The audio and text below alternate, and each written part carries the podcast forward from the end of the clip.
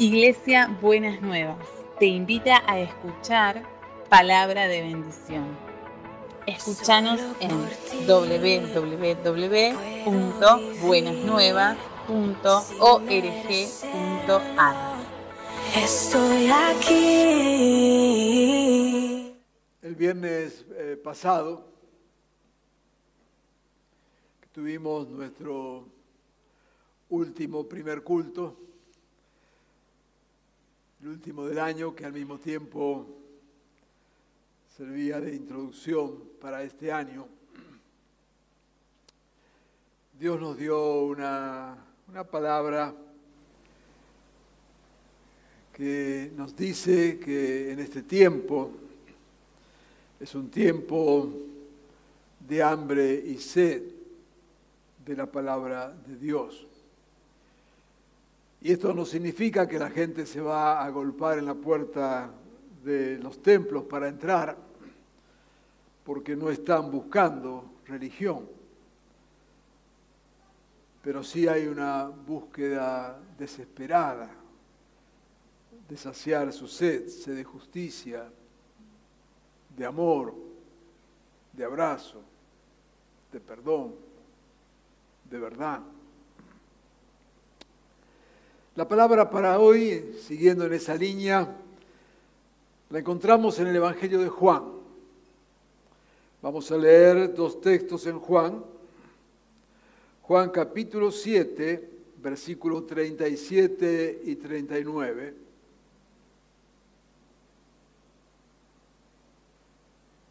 Y luego Juan 8, versículo 12. Juan 7, 37 dice así. En el último día, el más solemne de la fiesta, Jesús se puso de pie y exclamó, si alguno tiene sed, que venga a mí y beba. De aquel que cree en mí, como dice la Escritura, brotarán ríos de agua viva. Con esto se refería al Espíritu que habrían de recibir, más tarde los que creyeran en, Él. Hasta ese momento el Espíritu no había sido dado porque Jesús no había sido glorificado todavía. El otro texto de Juan 8, versículo 12, nos dice, una vez más Jesús se dirigió a la gente y les dijo, yo soy la luz del mundo. El que me sigue no andará en tinieblas, sino que tendrá la luz de la vida. Estamos leyendo el capítulo 7 primero de, Juan y luego la continuidad en el capítulo 8. Y cuando Juan comienza el relato allí en el capítulo 7, nos dice que faltaba poco tiempo para la fiesta judía de los tabernáculos. Luego lo que leímos allí en el versículo 37 dice que Jesús en el último día de esa fiesta, Jesús se levanta y dice, el que tenga sed, que venga a mí y beba. Y luego dice, yo soy la luz del mundo. El que me sigue no andará en tinieblas. Era el último día de la fiesta de los tabernáculos. Era una fiesta muy especial, una de las fiestas de las celebraciones especiales del pueblo del Señor, pero esta era verdaderamente una celebración. Era una fiesta larga, duraba entre siete y ocho días. O sea, la, fiesta, fiesta, fiesta eran siete días. Y había un octavo que lo usaban para, seguía, digamos, el feriado, por así decirlo, pero lo usaban para desarmar todo lo que habían armado para la fiesta. Porque la fiesta eh, recordaba, entre otras cosas, la fidelidad de Dios. Y ellos recordaban cuando habían estado Era una fiesta agrícola, cuando ellos habían estado en el desierto y que acampaban alrededor del tabernáculo, de esa manera se habían organizado.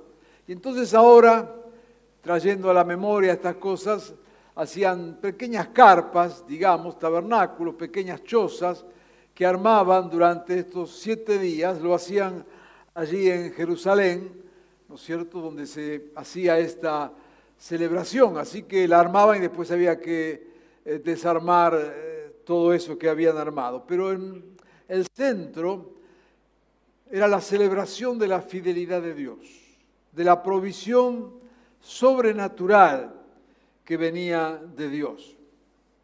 Era una fiesta allí al, inicio del otoño. Recordaban en esta fiesta cuando Dios los había liberado de la esclavitud y en especial dos acontecimientos que eran cuando Dios les proveyó de agua en medio del desierto. Ustedes recuerdan, Dios los libera, los saca al desierto y allí Dios les comienza a proveer todo lo que necesitaban, les da alimento a través del maná. Después se cansaron del maná y protestaron delante de Dios y Dios le dio entonces, además de maná, le dio codornices eh, para que coman un poquito de carne, eh, porque definitivamente Dios no es vegetariano ahí me puse media iglesia en contra. Eh, pero les dio entonces carne para comer también en aquellas codornices. Y por supuesto llegó al momento donde también le faltaba eh, para beber el agua y reclaman esto.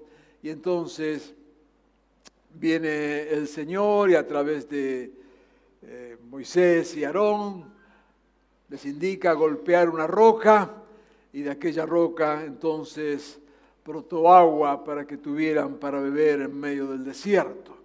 Así que en esta fiesta de los tabernáculos, esta fiesta de estas carpas de celebración de, de la grandeza, de la bondad de Dios, celebraban en especial, recordaban cuando Dios les había dado agua en medio del desierto, de una forma totalmente milagrosa, haciendo que brotara agua desde una roca.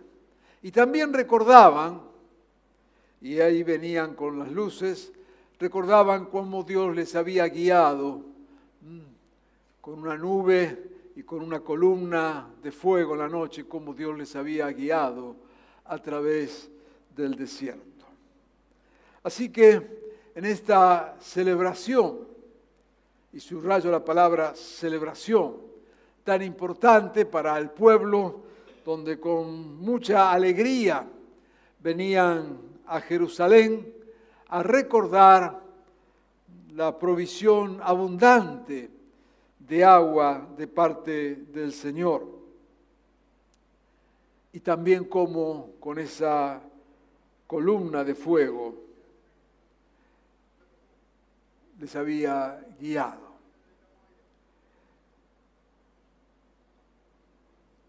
Es interesante que justamente en la fiesta donde se recuerda la provisión de agua, Jesús se levante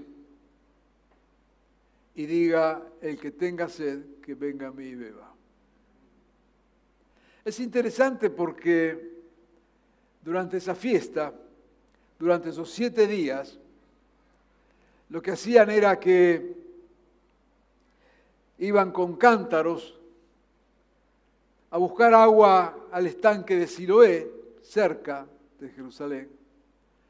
Venían con los cántaros, con el agua, y los derramaban en el altar, en el templo como una manera de, otra vez, de agradecer y de celebrar. Imagínense, siete días celebrando, trayendo agua, hablando de la abundancia del agua, yendo a Siloé, volviendo de Siloé, con los cántaros llenos de agua. Y dice el texto que en el último día, después que estuvieron siete días trayendo agua, se levanta Jesús y grita con voz en cuello, el que tenga sed, después de siete días de traer agua, el que tenga sed, que venga a mí y beba.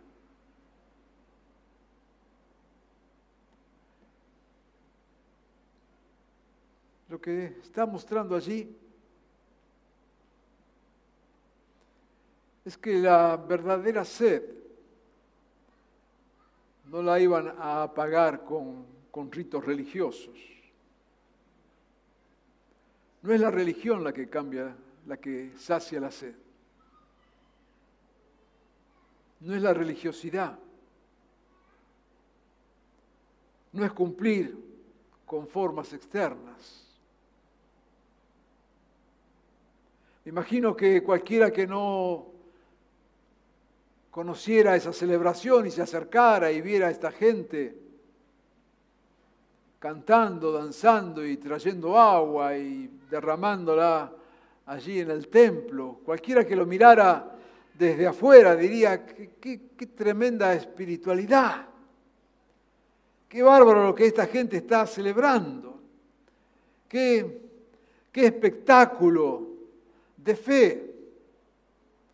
Qué pueblo tan creyente que durante siete días recuerdan aquella provisión y traen agua y la derraman en el templo.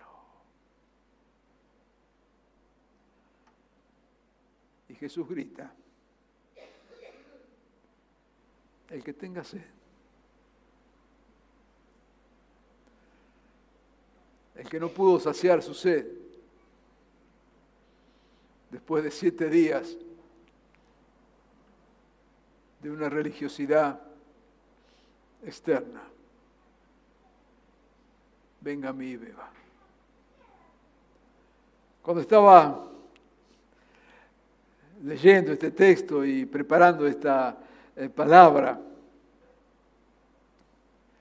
me vino otra vez a la memoria una experiencia que yo compartí aquí con ustedes hace un tiempo de cuando, y no hace tanto creo que fue, cuando estuvimos con, eh, con eh, Ricardo allí en, en Guinea Ecuatorial. Y fuimos a, a un culto, quizás recuerdan la anécdota, fuimos a un culto este, allí en Guinea. Y era todo exuberante y un culto africano, ¿no es cierto? Con muchas cuestiones que llamaban la atención, y especialmente en la parte de adoración, ¿no? y cómo se mueven y cómo danzan, y la verdad que uno parece allí que está en medio del cielo, ¿no es cierto? En medio de tanta celebración, y usted sabe que eh, para danzar la raza negra, ¿no es cierto?, eh, tiene una habilidad muy especial y una gracia este, muy especial. Así que estábamos ahí gozándonos en todo eso y llegó el momento de la ofrenda. Así que anuncian la, ofrenda y ponen una mesa y una gran bandeja de madera allí en, la mesa. Y entonces eh, se levanta la gente y empiezan a pasar por el pasillo del centro y venían danzando, bailando, ¿eh?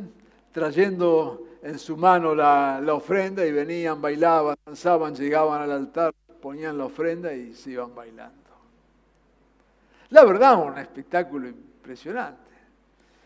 Y Ricardo, que seguro nos está viendo por internet, Ricardo me dice, mire, mire, pastor, claro, era su primera experiencia también en todo esto y estaba impactado, ¿no? Por la espiritualidad de esta gente, como diciendo, Mire, pastor, compárelo con lo que nosotros ahí, pasamos una cajita, una cosa, ponemos un sobre, lo más aburrido del mundo. Dice, esto es espectacular. La gente viene bailando. Así que estábamos ahí este, atónitos con este espectáculo espiritual. Hasta que, hasta que se fue acabando la fila. Y resulta que el último que venía bailando, cuando llegó al plato, agarró la plata y salió corriendo.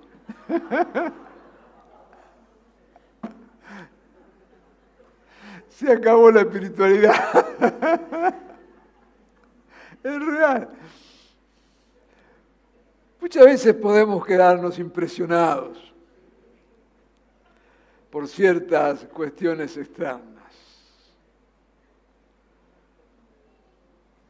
Y no es que esté mal. Pero es Dios el que, el que conoce los corazones. Y es Dios el que sabe si aquello que tenemos por afuera es en verdad lo que llevamos dentro. Y en esta invitación, en este llamado del Señor, que tenga sed.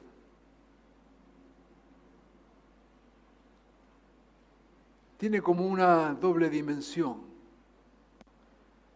Para aquellos que, que están sedientos, como muchas veces hemos hablado de este texto, esta invitación sin sin ningún límite. El único límite es tener sed, estar sediento. Esta invitación sigue, sigue vigente hoy. Siguen los brazos abiertos del Señor. Pero también esta invitación es una oportunidad que Dios da para aquellos que viven una fe superficial, que andan con el cántaro de un lado para el otro, pero con sed. Que quizás son exteriormente buenas personas, vienen los domingos al culto y si no pueden venir nos siguen por los medios. Diezman y ofrendan con fidelidad. Inclusive hasta desarrollan algún ministerio.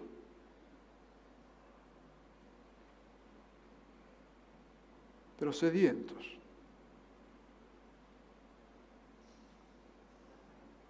Porque han caído en la trampa de pensar que por nuestra apariencia, nuestra religiosidad, nuestro cumplir con ciertos ritos,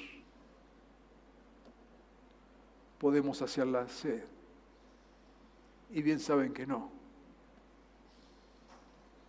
Solamente en Jesús saciamos la sed. Y solamente cuando venimos a Él. No cuando venimos a la iglesia, no cuando hacemos las ceremonias no cuando levantamos nuestras manos, cuando venimos a Jesús. Así que en esta mañana, en este momento, esta palabra tiene esa doble dimensión de invitar a todo aquel que esté buscando de Dios sin ningún reparo ni obstáculo, pero también decirle a algunos que pueden estar confundidos, no te confundas. No te confundas. Solo Jesús sacia la sed. Pero el texto nos dice algo más. Porque en verdad la invitación es, si alguno tiene sed, venga a mí y beba. Y luego continúa, de aquel que cree en mí, de ese recibirá el Espíritu y de ese que cree en mí, de ese van a brotar aguas de, bendición. Así que Jesús no solamente nos invita a venir a Él, es el primer paso. La invitación es abierta, es generosa, es amplia, es sin límites. Pero cuidado con quedarnos en la invitación, porque acá viene el otro tema que a veces nos confundimos. Si oh, Dios nos invita, qué bueno que es Dios, aquí vengo, aquí estoy. Está bien, ¿y ahora? No, y ahora sigo viviendo como siempre. No cambio nada. Sigo con mi propio estilo de vida. Yo me invitaron y aquí estoy, vine. Claro, pero la, invitación conlleva un segundo paso. Si has venido a Cristo, cree en Él, entrega tu vida a Él, viví conforme a su palabra. No es suficiente venir. Recordamos el texto allí en Mateo 7, versículo 13 al 14. Fíjese que dice, ¿recuerda? Entren por la puerta estrecha, porque es ancha la puerta y espacioso el camino que conduce a la destrucción. Y muchos entran por ella. Pero estrecha es la puerta y angosto el camino que conduce a la vida, y son pocos los que la encuentran. Yo te diría en esta mañana, no te equivoques de puerta. No alcanza con venir, sino con entrar por la puerta correcta. Dice que es angosto el camino. No es el camino de la legalidad. No, no, no, del legalismo. No, no, no, no pasa por ahí. No pasa, no es el camino de cumplir con un montón de, ritos religiosos. No, no, no, no, no, no. No pasa por ahí. Pero sí que cuando venimos a Jesús y entregamos en verdad nuestra vida a Él, nuestra vida debe seguir los pasos de nuestro Maestro. Es un cambio de vida, que no es lo superficial, que es cuando en verdad seguimos a Jesús y nos disponemos a vivir de acuerdo a la palabra de Dios. Otra vez, lo digo mil veces, que no tiene nada que ver con cuestiones de ritos o legalismo religioso, pero sí tiene que ver con una vida que decide seguir a Jesucristo, vivir de acuerdo a su palabra, porque no podemos vivir de cualquier manera, ser fieles a Él. Y este es el camino que conduce a la vida eterna. Yo lamento que a veces muchos que responden a la invitación, aceptan una gracia muy barata, superficial, una gracia cómplice, ya que Jesús es tan amoroso, me va a seguir donde yo voy. No es así. No es así. La gracia de Dios se llama oportunidades, pero está en nosotros saber aprovechar las oportunidades. Está en nosotros llegar a beber ese agua que en verdad sacia nuestra sed. Los que vienen y creen, a esos le promete ser llenos del Espíritu y saciar la sed. Dice algo más, luego el texto, el otro texto que leímos, que justamente en la fiesta de las luces, Jesús dice, yo soy la luz, otra vez, para no equivocarnos. Y nos invita a seguirle. El que me sigue no andará en tinieblas. Y el que me sigue tendrá la luz de la vida. Una vez más, el texto nos muestra oportunidades que Dios nos da brazos abiertos del Señor, pero al mismo tiempo la demanda de seguir a Jesús. Si seguimos a Jesús, si seguimos a Jesús, Él nos va a llenar con su espíritu y va a hacer que no solamente seamos nosotros bendecidos, sino que podamos bendecir a otros. Dice que de nuestro interior saltará agua de, de vida eterna y esto sería por el espíritu que nos daría. Qué tremendo que cuando en verdad nos acercamos a Jesús, no solamente se sacia nuestra sed, sino que nos transformamos en fuente de agua de vida para otro. Milagro tremendo del Señor. Es tremendo que cuando nos acercamos al Señor y dejamos que su luz sea nuestra luz, Él es la luz. Y dice el que, el que lo sigue a Él no andará en tinieblas. Y me interesa subrayar esta palabra de, de, seguir a Jesús, porque nos involucra en todo, no es ser, ser simplemente un simpatizante de Jesús, sino involucrarnos, seguir a Jesús. Y en ese seguimiento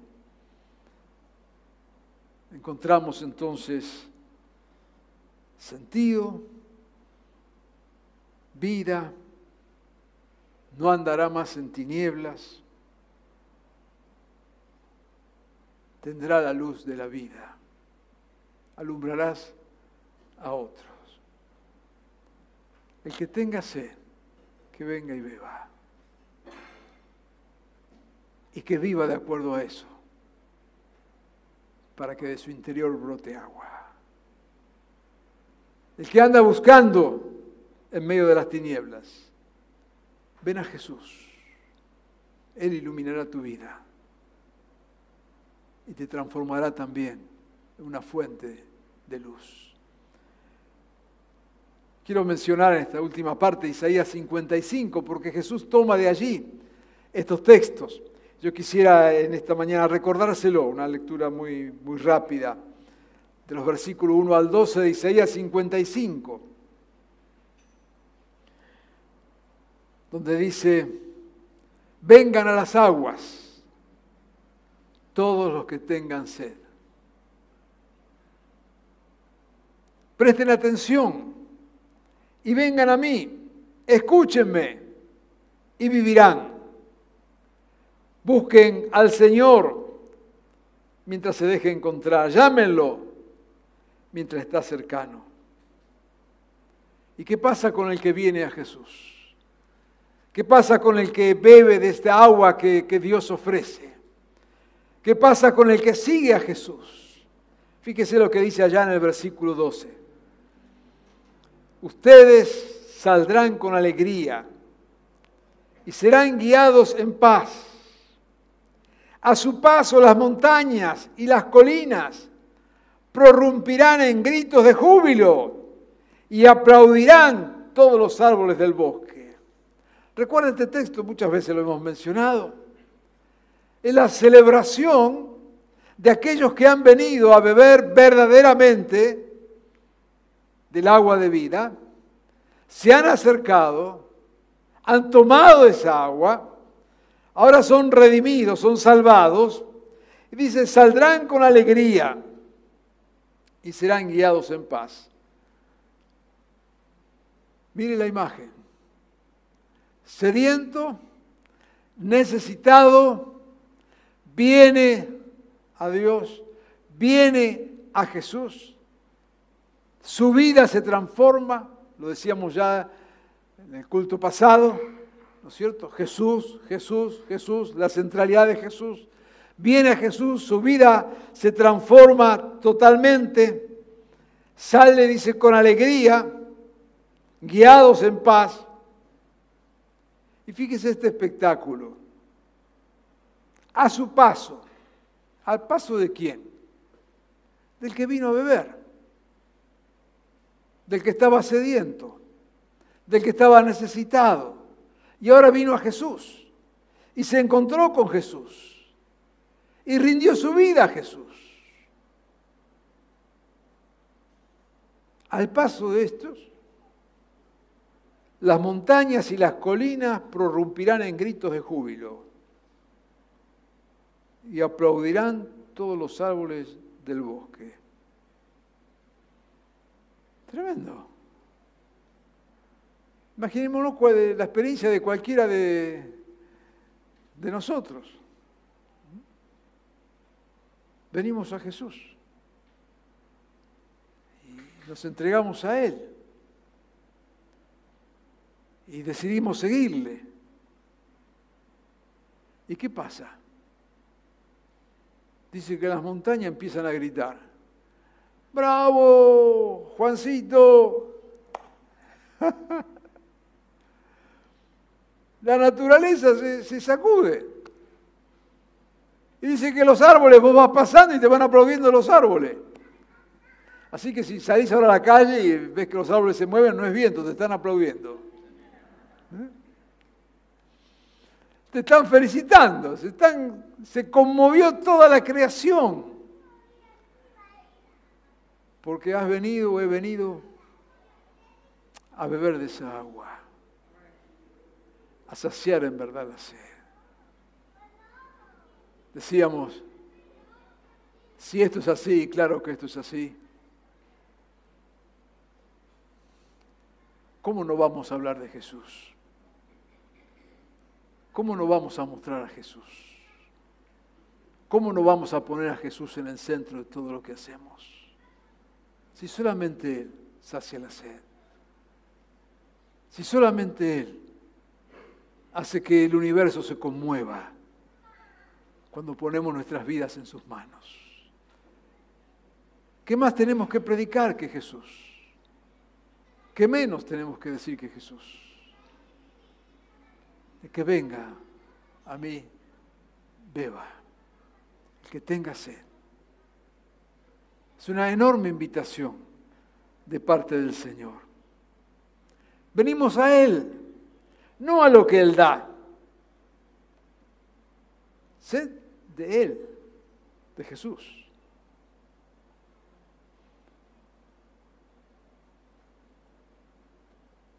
Muchas veces la rutina de la fe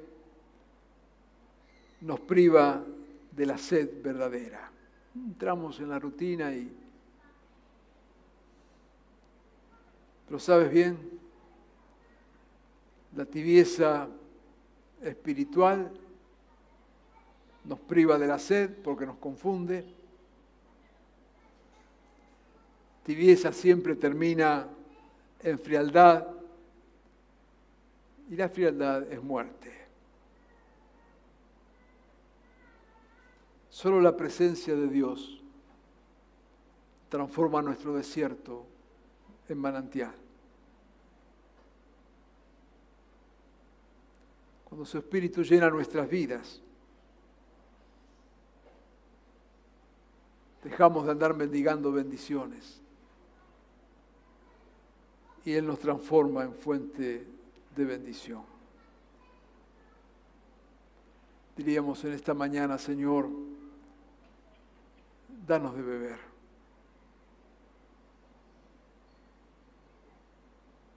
Dijo Jesús, el que me sigue no andará en tinieblas. Y si andamos en tinieblas es porque no seguimos a Jesús.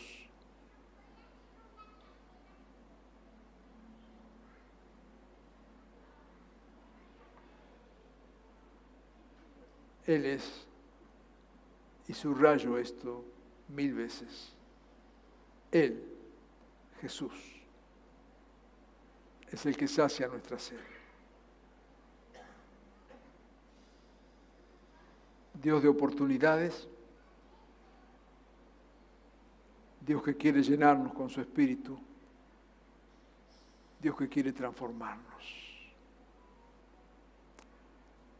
En esta mañana, la invitación es doble. Primero para aquellos que sedientos necesitan a Jesús.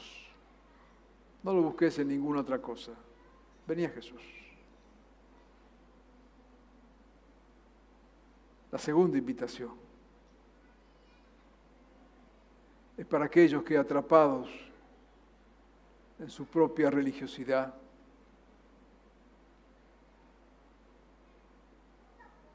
siguen teniendo sed, porque no hay religiosidad que apague la sed, sino solo Jesús. Y quizás pensás que podés vivir de cualquier manera. Quizás pensás que porque cumplís con ritos está todo bien. Y sabés que no está bien.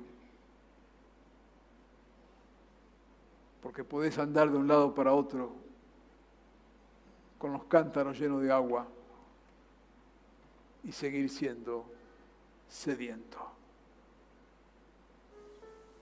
Así que en este día y en este momento es una buena oportunidad para saber si en verdad estamos bebiendo del agua que nos trae vida o si andamos con recipientes cargando agua para cumplir con algo externo, pero que nos sacia nuestra sed. El que tenga sed, venga a mí, dijo Jesús, y beba. Y si crees, serás lleno de su espíritu y de tu propio interior. Saltará agua para bendecir a otros. Vamos a orar.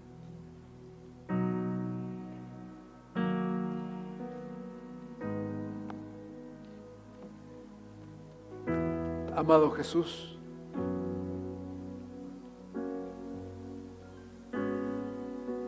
volvemos a escuchar, Señor, tu, invitación. Volvemos a escuchar, Señor, ese, ese grito en medio de la fiesta. Ese grito en medio de la fiesta del agua, invitándonos a quienes tienen sed. Señor, en esta mañana queremos acudir a ti. Señor, reconocemos que vos sos el centro de nuestra fe. Y acudimos, Señor, a ti para, para saciar nuestra sed. Señor, qué bueno que, que no pones ningún obstáculo, pero que una vez que aceptamos tu invitación, alertas. Entra, pero entra por la puerta estrecha.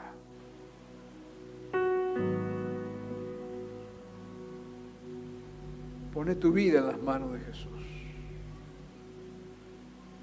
Rendite a Él. Seguí su palabra. Camina su camino. Señor, ayúdanos y háblanos en este día para que no vivamos una fe superficial, una fe de apariencia, una fe de ritual, sino que en verdad, Señor, rendidos a tus pies, vivamos vidas transformadas, para que en verdad la sed sea saciada y para que podamos ser manantiales de bendición para tantos sedientos que nos rodean. Ayúdanos, Señor, para que de esta manera podamos vivir. Y en este mismo día, con nuestros corazones abiertos a ti, sintamos que en verdad vos saciás nuestra sed. Señor, y en esta mañana, desafiados por tu palabra, quiero pedirte también, Señor, por aquellos que viven una apariencia y lo saben perfectamente, porque andan con el cántaro caminando de un lado a otro están tremendamente sedientos, viviendo vidas paralelas, en desobediencia, engañando hacia sí mismo como espejismos, como aquellos que creen ver agua en el desierto y es solo una ilusión. Yo te ruego en esta mañana, Señor, para que todo aquel que vive en esa apariencia de fe pueda en verdad acudir a vos, que sos el único que sacia nuestra sed. Y vos sos la luz, Señor, que afirma nuestro camino. Permite, Señor, que en este día y en este momento podamos aprovechar esta oportunidad, puedan aprovechar esa oportunidad que una vez más vos les das para vivir vidas plenas en ti. Que así sea, Señor. Que así sea en este día. En tu nombre, buen Jesús. Amén y amén.